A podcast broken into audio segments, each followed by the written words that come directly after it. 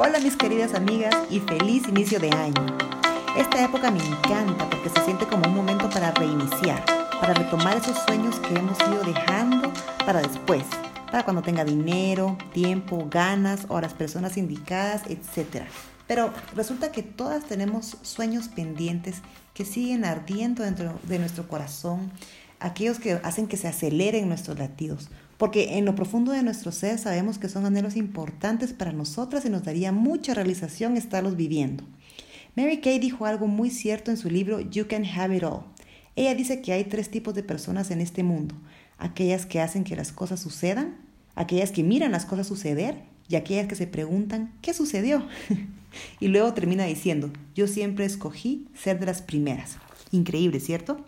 Mary Kay nos dio la clave, hacer que las cosas sucedan. El primer paso para que las cosas sucedan es empezar con el fin en mente. Recuerdan, Stephen Covey lo dijo, todo empieza con el poder de la visión. Un arquitecto diseña una casa dos veces primero en su mente y luego en los planos. Otro ejemplo, un músico crea una melodía dos veces, primero en su mente y luego en la partitura. Lo ideal es que tú vivas este año dos veces, primero en tu mente y luego en la vida real. Imagina qué es lo que quieres alcanzar este año, cómo quieres terminarlo, qué has logrado. Esto evitará que tu año sea una repetición del año anterior y así sucesivamente. No quiero ser dramática, pero es que nunca te irás de donde estás hasta saber a dónde vas. Entonces la invitación hoy es a que durante estos próximos días te permitas soñar tu año ideal. ¿Cómo lo imaginas? Quizá te imaginas terminando el año con tu matrimonio restaurado o graduada de tu carrera, o regresando a la universidad, o enseñando esa clase que siempre has querido. Tal vez escribiste tu libro por fin, o ahorraste de repente alcanzaste tu peso ideal o perdonaste a esa hermana, a esa amiga, pagaste esa deuda, qué sé yo, tú lo sabes mejor que yo. Lo importante es que en los próximos días te des permiso para soñar y así identificar lo que es importante para ti.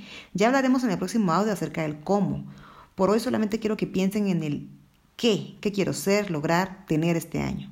Mira en tu interior, Conéctate contigo y date permiso de soñar. ¿Por qué es importante? Porque John Maxwell dice que nuestro hoy es el resultado de lo que pensamos ayer y nuestro mañana será el resultado de lo que pensamos hoy.